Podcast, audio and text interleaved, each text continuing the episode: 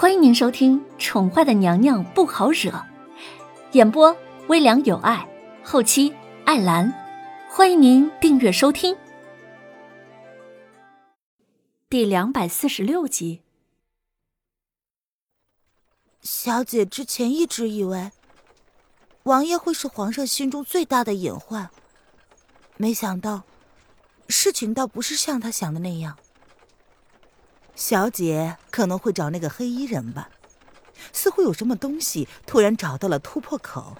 瑶儿的小脸突然一僵，然后将眸子定定的落在眼前这个淡漠的男子身上。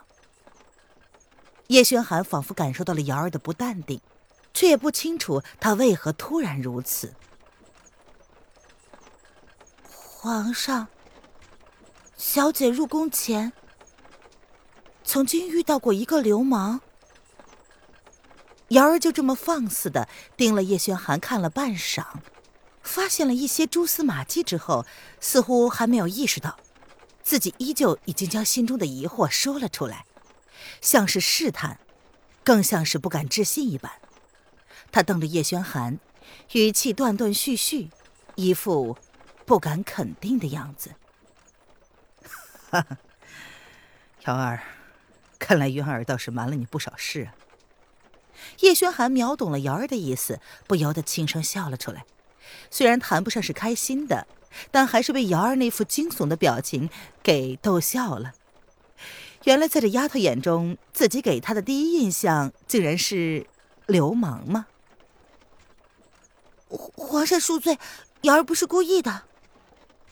亲耳听到了叶轩寒算是间接承认了自己就是那个流氓之后，瑶儿连忙低下了头，一脸诚惶诚恐的道歉。原来他想的果真是不错的，好劲爆啊！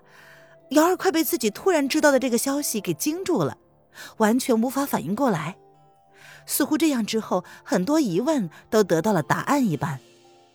小姐以前说过，自己跟一个人定下了半年之约。莫不是？莫不是？哈哈，朕倒是没有想到，原来朕在你们主仆眼里，一直都是个流氓。叶轩寒倒是一点都不介意瑶儿的说法，那女人以前也这么称呼过他。皇上，你是不是？瑶儿见叶轩寒这几日似乎心情突然变得好了，不由得心中有些疑惑：难道皇上已经放下小姐了吗？思及此，瑶儿不知道是该高兴还是该替小姐感到怎么样。瑶儿承认自己是矛盾的，既希望皇上能够好好的过日子，又希望皇上不要忘了小姐。她咬了咬嘴唇，她这样想。算不算是很自私呢？如果心中惦记着一个人，一个已经离开的人，怎么可能会好好的过日子呢？瑶儿，有些事情呢，在还没有定论之前，朕不想跟你透露太多。你只要知道，此生，朕心里，只容得下楼凌渊那个女人一人而已。灵儿是他的骨肉。所以才是朕的宝贝，你明白了吗？并不是因为这是他的孩子，所以他才如此珍视。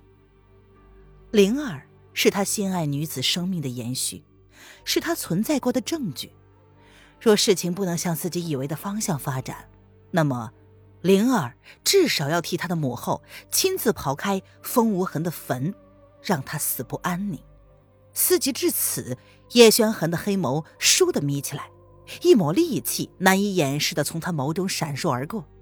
瑶儿见状，不由得暗暗心惊，看了一眼他手中的婴儿，只见那小家伙丝毫不觉得害怕，反而是伸出了袖珍般的小手，咿咿呀呀的想要靠近男人。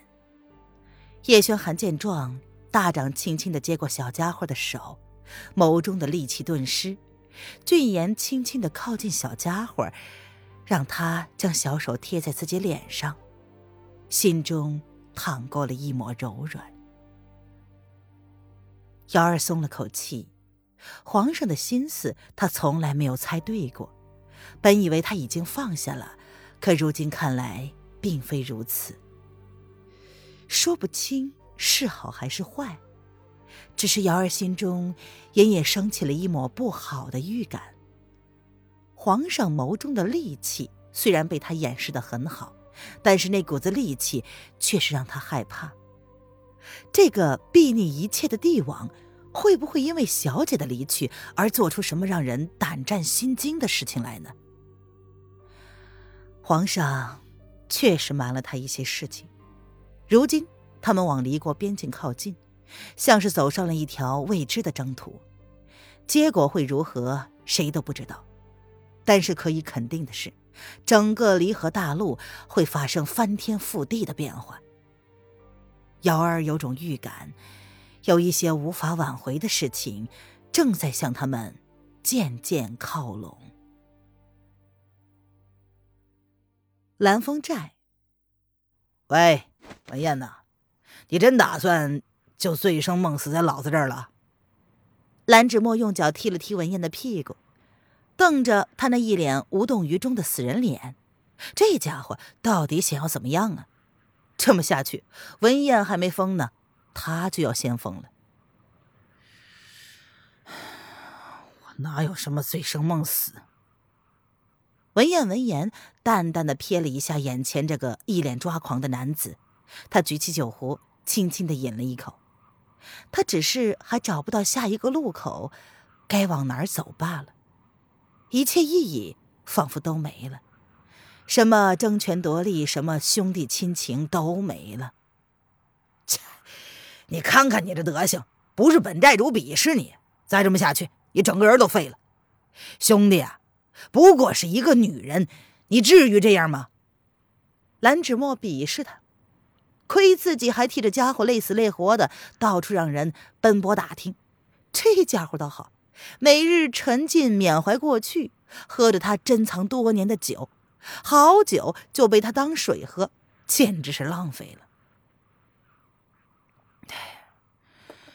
你来就是为了说教，蓝芷墨，你什么时候变得这么婆婆妈妈的了？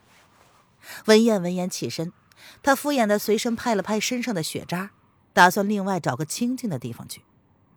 喂，文燕，老子好心来劝告你，你竟然说老子婆婆妈妈！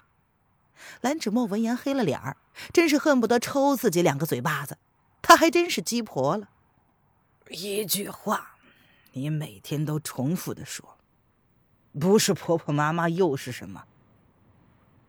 文燕闻言勾唇，她摇了摇手中的空酒瓶子，头也不回的说道：“嘿，好你个死家伙，老子今日不教训你就不是男人！”